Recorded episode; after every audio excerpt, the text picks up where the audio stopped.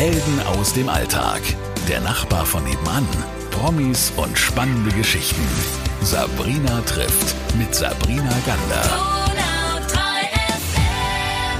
Bei mir ist heute Ernst Wilhelm Gohl und er ist unser Dekan hier in Ulm. Grüß Sie, schön, dass Sie da sind. Grüß Gott. Ähm, vielleicht zur Erklärung, was ein Dekan ist, für alle, die nicht wissen, was ein Dekan macht. Müssten Sie noch mal kurz ausführen, oder? Kann ich machen. Äh, Dekan ist Pfarrer, wie alle anderen Pfarrerinnen und Pfarrer auch, nur er hat halt auch noch andere Aufgaben, zum Beispiel die Dienstaufsicht der Vorgesetzte der Pfarrerinnen und Pfarrer im Kirchenbezirk. Das ist eigentlich so im Groben ähnlich vielleicht Schulleiter und Lehrerinnen und Lehrer. So ist die Funktion. Okay, aber dann haben wir es erklärt. Wie ist denn jetzt der Stand der Dinge mit den Gottesdiensten? Sie dürfen jetzt ja jetzt langsam wieder die Türen öffnen. Ich finde es immer so ein bisschen wahnwitzig, wenn eine Regelung kommt und die betreffenden Organisationen oder die Branche weiß noch gar nicht, was sie eigentlich machen muss, oder? Also wir haben natürlich schon ein bisschen im Vorfeld überlegt, da gibt es ja auch Debatten auf EKD-Ebene mit der katholischen Bischofskonferenz, wo klar sein wird, dass man Sicherheitsabstand wahren muss, äh, wo für uns evangelischerseits klar ist, wir werden kein Abendmahl feiern können. Das kann man schon mal voraussetzen und jetzt warten wir halt nochmal konkret, was rauskommt. Aber die Überlegungen laufen schon und ich denke, da liegen wir, glaube ich, in dem Korridor, wie es dann auch entschieden wird. Wie war das denn für Sie, als es hieß, ähm, die Kirchen müssen zumachen, auch kurz vor Ostern? Das fand ich gut, muss ich ehrlich sagen, weil wir ja wirklich in diesem Punkt waren, dass man die Verbreitung des Virus einfach stoppen muss. Und dann sind wir Kirchen Teil davon, äh, wo einfach das Virus sich verbreiten kann. Wir haben auch ältere Gemeindeglieder, die es dann zu schützen gilt. Und eins war auch klar, das hat man aus dem Elsass gehört, also Gemeinden, Gottesdienste waren auch Quelle von einfach Infektionen. Deshalb war es auch ein Gebot der christlichen Nächstenliebe, dass man sagt, wenn alle zurückstecken, dann natürlich wir als Kirche auch. Okay. Es war ja trotzdem in der Zeit, als viele gerade auch ein bisschen mehr Angst hatten als jetzt. So habe ich auf jeden Fall das Gefühl gehabt. Also gerade da gingen dann die Kirchen zu. Ich weiß nicht, wie es bei Ihnen war in der Gemeinde. Wie war es hier bei uns in der Region? Also wir haben ganz bewusst gesagt, wir lassen die Kirchen offen. Nur der Gottesdienst findet nicht statt. Und äh, da sind auch viele Menschen in die Kirche gegangen, haben sich reingesetzt, was ich auch schön, bin ja öfters in Münster jeden Tag und die gesagt haben, Mensch, das ist auch mal wunderbar, wenn man das Münster mal nicht als touristisch überspülten Ort sieht, sondern wirklich als Ort, wo Menschen sitzen, in der Stille, Andacht halten, beten. Und von daher war das als Ort der Vergewisserung, äh, der Ermutigung war es durchaus möglich, aber eben kein Gottesdienst feiern. Jetzt haben Sie aber nicht nur die Gottesdienste unter Ihrer Hand, sondern sind ja auch in den Altersheimen unterwegs. Das sind ja gerade die Brennpunkte mit gewesen auch oder sind sie immer noch in dieser Corona-Zeit? Ähm, wie war das denn bei uns in der Region? Was haben Sie erlebt? Was haben Sie für Erfahrungen gemacht? Also das Altersheim, das treibt mich wirklich um, muss ich Ihnen ehrlich sagen. Ich mache einmal in der Woche, ich, wie gesagt, ich bin ja ein normaler Pfarrer, einmal in der Woche um 17 Uhr donnerstags mache ich da einen Gottesdienst. Und da, das für die alten Menschen wirklich was Wichtiges. Da begegnet man sich, da singt man miteinander, denkt über ein Bibelwort nach. Ähm, und jetzt mit einem Mal ist es nicht mehr möglich. Der Gottesdienst ist eine, aber was mich wirklich noch mehr umtreibt, ich habe auch Menschen immer wieder ermutigt, geht doch bei Zeiten ins Altersheim, dass ihr euch da eingewöhnen könnt und eben nicht, wenn man dann schon pflegebedürftig ist. Und da gibt es auch sehr viele mobile alte Menschen. Und seit Wochen ist einfach das Altersheim aus Sicherheitsgründen gesperrt. Die kommen nicht mehr raus, die mit dem Rollator zum Einkaufen oder auf den Markt gefahren sind. Das sind ja noch sehr viele fitte Menschen auch, die da leben. Und die Angehörigen kommen nicht mehr rein. Und das finde ich wirklich je länger, je mehr eine dramatische Situation. Weil äh, die Pflegenden können das überhaupt nicht auffangen.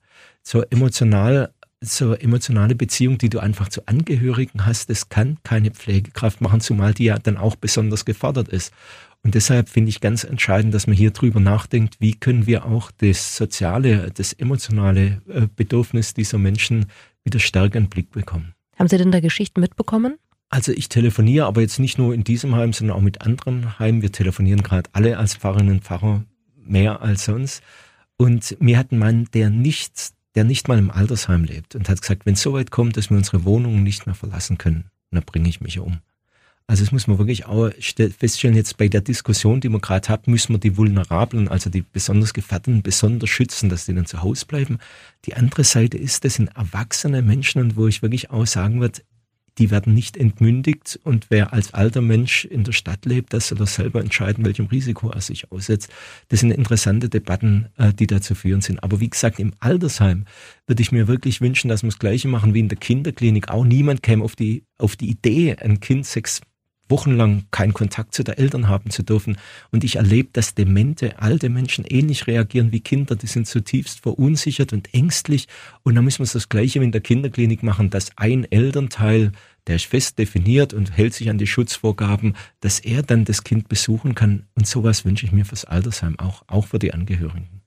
Jetzt weiß ich, dass ja auch die Telefonseelsorge in der Hand der evangelischen Kirche ist. Wie war denn jetzt die Zeit, als äh, gerade diese Ausgangssperren bei uns begannen ähm, bei der Telefonseelsorge? Weil wir Mitträger sind. Ich hatte vor einer Woche ein Gespräch mit der Leitung und äh, von der Telefonseelsorge, die sagt, am Anfang war es wirklich ganz massiv gestiegen, der Bedarf. Auch äh, an der Chat-Seelsorge übrigens ist dann immer, junge Menschen telefonieren kaum mehr, sondern die machen über E-Mail oder Chat-Seelsorge, dass der Bedarf nach dem Austausch wirklich signifikant gestiegen ist. Jetzt scheint es sich ein bisschen eingependelt zu haben, aber nach wie vor ist natürlich ein erhöhter Bedarf als zu normale Zeiten. Deshalb so wichtig, dass so eine tolle Einrichtung wie die Telefonseelsorge gibt, wo man weiß, ich wähle die Nummer und dann erreiche ich jemand, mit dem ich einfach mal kurz reden kann. Was waren denn da so die Themen oder was sind denn da die Themen dann? Ist es dann eben die Angst oder ist es das Alleine sein? Was, was treibt die Menschen da gerade so um? Das hängt natürlich auch von den Menschen ab. Je nachdem, in welcher Grundstimmung du bist. Und oft sind ja auch bei der Telefonseelsorge, rufen ja Menschen an, die psychisch sowieso eher sich schwer tun und die dann nochmal, wenn so eine unsichere Situation ist, dann einfach Ängste verstärkt werden und die nimmt dann ein Maß ein, dass die kaum mehr drüber rausgucken. Und das ist einfach unheimlich hilfreich, wenn man dann mit ausgebildeten Menschen an der anderen Leitung einfach reden kann und die einen ernst nehmen und, und einfach da ein, ein Ohr bieten, dass man sich mal seine Angst von der Seele reden kann und dann auch angemessen reagieren. Was äh, würden Sie sich denn jetzt so ganz persönlich wünschen? Also das Altersheim haben Sie gesagt, das wäre für Sie wichtig, dass da ganz schnell äh, überlegt wird, wie kann man da wieder Zugang schaffen, dass eben auch gerade demenzkranke Menschen nicht alleine sind. Was wären denn noch für Wünsche da von Ihrer Seite, wo Sie sagen, da sollte die Politik jetzt ein bisschen mehr Energie und vielleicht auch Geld reinstecken? Also ich finde den Weg eigentlich, äh, man kann natürlich alles kritisieren, aber ich finde, unsere Politik verhält sich da eigentlich sehr vernünftig im Abwägen von Risiken, die es einfach gibt. Man weiß ja nicht, durch die Lockerung geht jetzt die Infektionsrate wieder hoch, das weiß kein Mensch. Aber trotzdem hat man auch das Gefühl, wir können auf Dauer Gesellschaft nicht so runterfahren. Äh, und deshalb finde ich wirklich diesen Weg weiter auszuprobieren. Was ist möglich? Und ich erlebe, ich war am Sonntag habe ich das Privileg genutzt und bin äh, auf der Münsterturm gestiegen. Ich habe einen Schlüssel, kann ja niemand gerade hoch. Ah. Genau. Und habe mal von 141 Meter wo sonst am Sonntag bei dem Sonnenwetter wären da hunderte von Menschen auf dem Turm, ist total leer und habe mal ja. runtergeschaut auf die Stadt. Die war wirklich leer. Ja. Selbst an der Donau. Und das zeigt für mich, die Menschen gehen vernünftig um. Und ich finde einfach auch, dass wir Vertrauen haben, dass Menschen vernünftig mit dem Risiko umgehen. Das würde ich mir wünschen, dass nach dem strikten, wo wir klar sagen, in der absoluten Krise muss man klar definieren, was geht, was nicht geht. Aber dass man jetzt versucht, wo kriegen wir Lockerungen hin, weil wir natürlich auch in der Familien erleben, dass der Druck zunimmt, äh, mit der geschlossenen Kindertagesstätten. Ich glaube, das muss man auch sehr gut überlegen, wie lange man das noch machen kann, was Familien leisten können. Wir haben ja auch Beratungsangebote von der Diakonie, wo es um Familienberatung geht. Und da merken wir schon, da ist manchmal schon enormer Druck im Kessel in den Familien. Und so Schritt für Schritt ausprobieren, äh, wie wir wieder ein bisschen auf Richtung normales Leben gehen können, wohl wissen, dass ein normales Leben so lange nicht möglich sein wird, bis wir halt einen, einen Impfstoff haben. Ähm, Sie haben schon gesagt, Sie sind eigentlich ganz zufrieden mit dem, wie, es alles läuft. Nichtsdestotrotz, ähm, wie wichtig ist denn da die Kirche in unserer Region in dieser Zeit? Gab es da mehr Menschen, die auf einmal wieder zur Kirche wollten? Also ich bin auch viel in der Stadt unterwegs und ich merke halt bei den Gesprächen, die man da führt, dass einerseits ein großer Gesprächsbedarf ist. Wir sprechen immer über Abstand, also in Sicherheit, aber ich rede mit den Menschen. Ja. Und dann ist man sehr schnell bei existenziellen Fragen dran, weil man natürlich in unserer hochtechnisierten Welt eigentlich gewohnt ist, wir haben alles im Griff. Wer von uns hätte vom, vor zwei, drei Monaten gedacht, dass man plötzlich mit Mundschutz zum Einkaufen geht, dass man das öffentliche Leben so unter, niemand hätte es für möglich gehalten, weil wir den Wahn haben, wir kriegen eigentlich alles Problem in den Griff. Was die Generation vor uns noch hatten, das Leben immer gefährdet ist, unverfügbar. Äh, das erleben Menschen in einzelnen Krisen, wenn man mit einer schlimmen Krankheit konfrontiert wird, das mit dem Todesfall, dann erlebst du das, aber dass du es als Gesellschaft so komplett erlebst, wie du einfach aus der Bahn geworfen wirst durch was, wo du jetzt einfach nichts machen kannst. Das äh, rührt wirklich auch an religiöse Fragen, also an das, was macht's Leben aus? Und das unterscheidet uns Menschen ja von anderen Lebewesen, dass wir wissen, wir werden geboren, Wir sterben aber auch mal und nur im Wissen um die Begrenztheit, um die Grenzen stellen sich ja dann auch die Fragen, was ist, was macht's Leben aus, was ist wichtig im Leben? Da kann man unterschiedliche Fragen stellen, äh, Antworten geben, ist überhaupt keine Frage. Aber dieses Gefühl, was macht's Leben aus, das ist gerade eminent stark in unserer Gesellschaft vertreten und das sind wir als Kirche natürlich auch ein Ansprechpartner. Ja, vielleicht liegt es auch ein bisschen daran, weil der Tod so weit in die Ferne gerückt ist. Der Tod darf nicht sein, der Tod darf nicht kommen. Der Tod, äh, es wirkt ja immer so bei uns, als wäre der Tod wirklich das Letzte, äh, was dann noch kommen kann und soll. Glauben Sie, das spielt ein bisschen eine Rolle bei uns? Auf jeden Fall. Also früher hat der Tod zum Alltag dazugehört. Also wir haben auch als Kinder noch daheim, wenn Großeltern gestorben sind, waren wir im Haus. Ich habe mal ein Halbjahr auf der Alp, in einer Alpgemeinde von hier aus Vertretung gemacht. Da war auch noch der Abschied äh, vom Leichnam in, im Haus üblich. In der Stadt ist das nicht mehr so. Man muss sich vorstellen, Bestatter haben 24 Stunden Notdienst. Dass ein Notarzt 24 Notdienst hat, ist völlig klar. Aber warum kann ein gestorbener Mensch nicht auch noch zu Hause einfach liegen?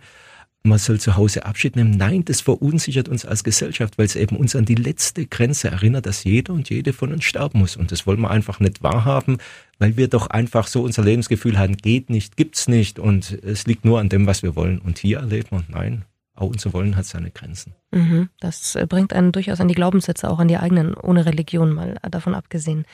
Jetzt ist diese Maskenpflicht äh, in fast allen Bundesländern mittlerweile ja ähm, schon aktiv. Wie finden Sie das denn, die Maskenpflicht an sich, jetzt mal abgesehen davon jetzt, dass es natürlich schützen soll und für die Gesellschaft wichtig ist? Trotzdem, was glauben Sie, was macht es auch mit der Psyche der Menschen? Also ich stelle fest, äh, vielleicht bei mir, also äh, ich mich irritiert es total, wenn ich Menschen mit der Maske rumlaufen sind. Da wird es bei mir, obwohl ich sehr weiß vom Verstand her, aber das, da habe ich auch so ein diffuses Bedrohungsgefühl. Was ist jetzt los, dass wir alle mit Masken rumlaufen? Das, der Verstand sagt mir was anderes, aber das Gefühl äh, ist ein anderes. Und ich finde es wirklich schwierig, wenn man sich unterhält und die Mimik überhaupt nicht ähm, einschätzen kann. Wir Menschen kommunizieren mehr als nur über Worte und das fällt halt total weg. Mir leuchtet ein, dass es jetzt eben als Schutzmaßnahme nötig ist und als Bürger hält man sich an die Vorgaben. Aber ich laufe zum Beispiel, sage ich hier ganz offen, äh, nie mit Mundschutz durch die Stadt, solange es nicht verordnet ist, laufe ich normal und gehe dann halt, wenn man Laden geht oder wenn man mit dem Bus fährt, dann ziehe ich natürlich selbstverständlich Mundschutz an. Und wir hatten sogar eine nette Idee, dass wir einen Mundschutz aus Münster produziert haben, mhm. aus Handtücher, die, übli, äh, ähm, die übrig waren. Und da haben wir 100 exklusive Münster-Mundschütze ähm, produziert. Hat eine Theologiestudentin gemacht, die auch Näherin ist, oder Schneiderin gelernt hat. Und diese Woche am Mittwoch haben wir sie dann dem Landesbischof auf Münsterplatz persönlich übergeben. Dann würde ich sagen, äh, hoffen wir weiter, dass es bald vorbei ist, dass uns keine zweite Welle erwartet. Ähm, ich fand es sehr, sehr schön und spannend, mit Ihnen heute über diese Themen zu sprechen, auch mit unserem Dekan ein bisschen zu philosophieren, auf dass wir alle gesund bleiben und wir uns weiter auch fröhlich lächelnd ohne Maske auf der Straße begegnen können. Vielen, vielen Dank, Ernst Wilhelm Gohl, unser Dekan von Münster. Vielen Dank Ihnen auch für das Gespräch. Helden aus dem Alltag. Der Nachbar von nebenan. Promis und spannende Geschichten. Sabrina trifft mit Sabrina Gander.